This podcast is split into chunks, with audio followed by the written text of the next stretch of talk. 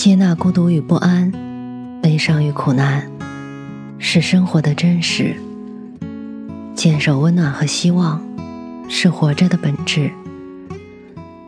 我相信，胸中装满深切的爱，生活就会灿烂千阳；内心保有沸腾，世界会为你绽放。愿我们都能在不期而遇的温暖中，满怀生生不息的期望。晚上好，我是 Mandy。今天的故事来自二零零五年第四期的读者，作者何其芳。寻寻觅觅，冷冷清清，月落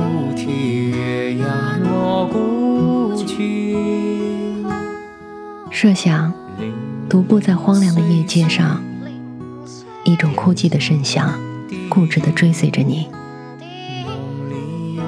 如黄昏的灯光下的黑色影子，你不知该对他真爱，已是不能忍耐了。那是你脚步的独语。人在孤寂时，常发出奇异的语言，或是动作。动作也是语言的一种。决绝地离开了绿地的维持。独步在阳光与垂柳的堤岸上，如在梦里。诱惑的彩色又激动了他做画家的欲望，遂决心试博他自己的命运了。他从衣袋里摸出一把小刀子，从垂柳里掷入河水中。若是能看见它的落下。他就将成为一个画家，否则的话，就不会成为画家。那寂寞的一挥手，使你感动吗？你了解吗？我又想起了一个西晋人物，爱驱车独游，到车辙不通之处，就痛哭而返。绝顶登高，谁不悲慨的一场笑呢？是想以他的声音填满宇宙的辽阔吗？等到追问时，他又只有沉默的低首了。我曾经走进一个古代的建筑物，画檐巨柱都争着向我有所诉说，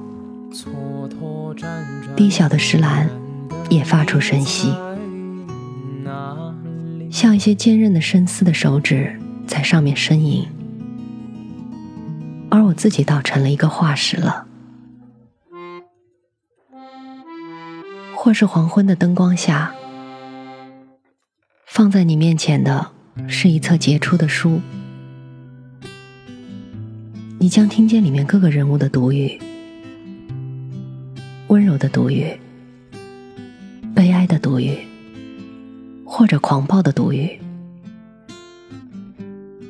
黑色的门紧闭着，一个永远期待的灵魂死在门内，一个永远找寻的灵魂死在门外。每一个灵魂都是一个世界，没有窗户，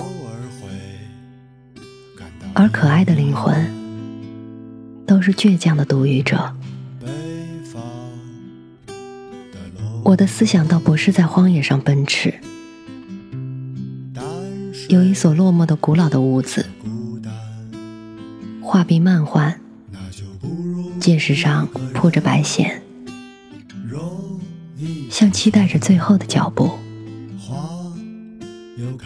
当我独自时，我就神往了。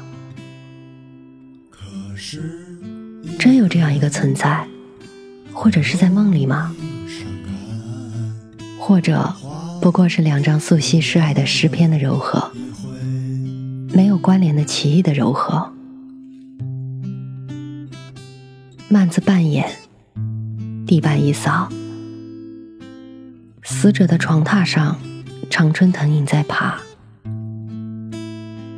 死者的魂灵回到他熟悉的屋子里，朋友们在聚餐、嬉笑，都说着明天，明天，无人记起昨天。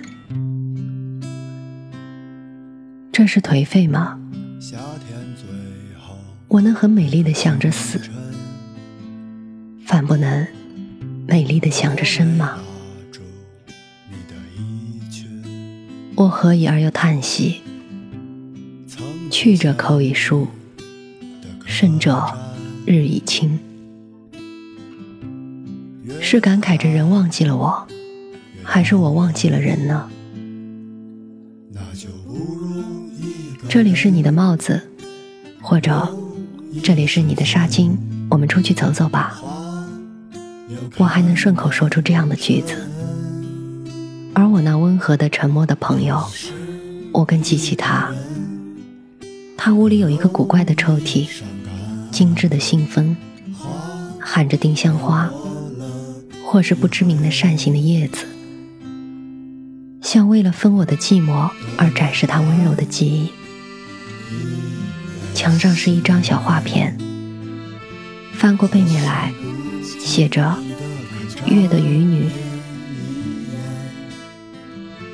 我常自忖度，那是人类温暖的，我不是过分的缺乏了它，就是充溢了它，两者都足以治病的。印度王子出游，看见生老病死。遂发自印度人的宏愿，我也倒想有一束菩提之音，坐在下面思索一会儿。虽然我要思索的是另外一个题目。于是我的目光在窗上徘徊了，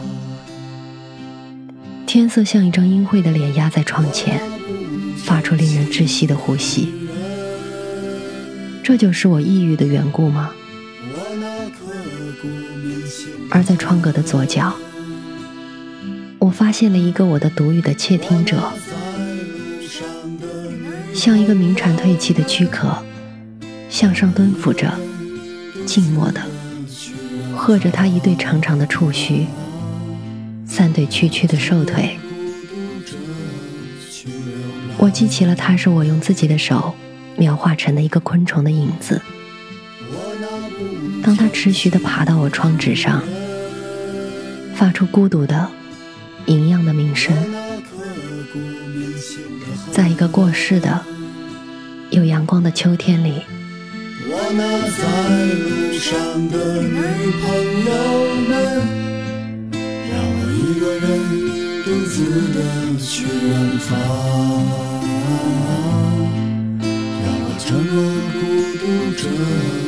You.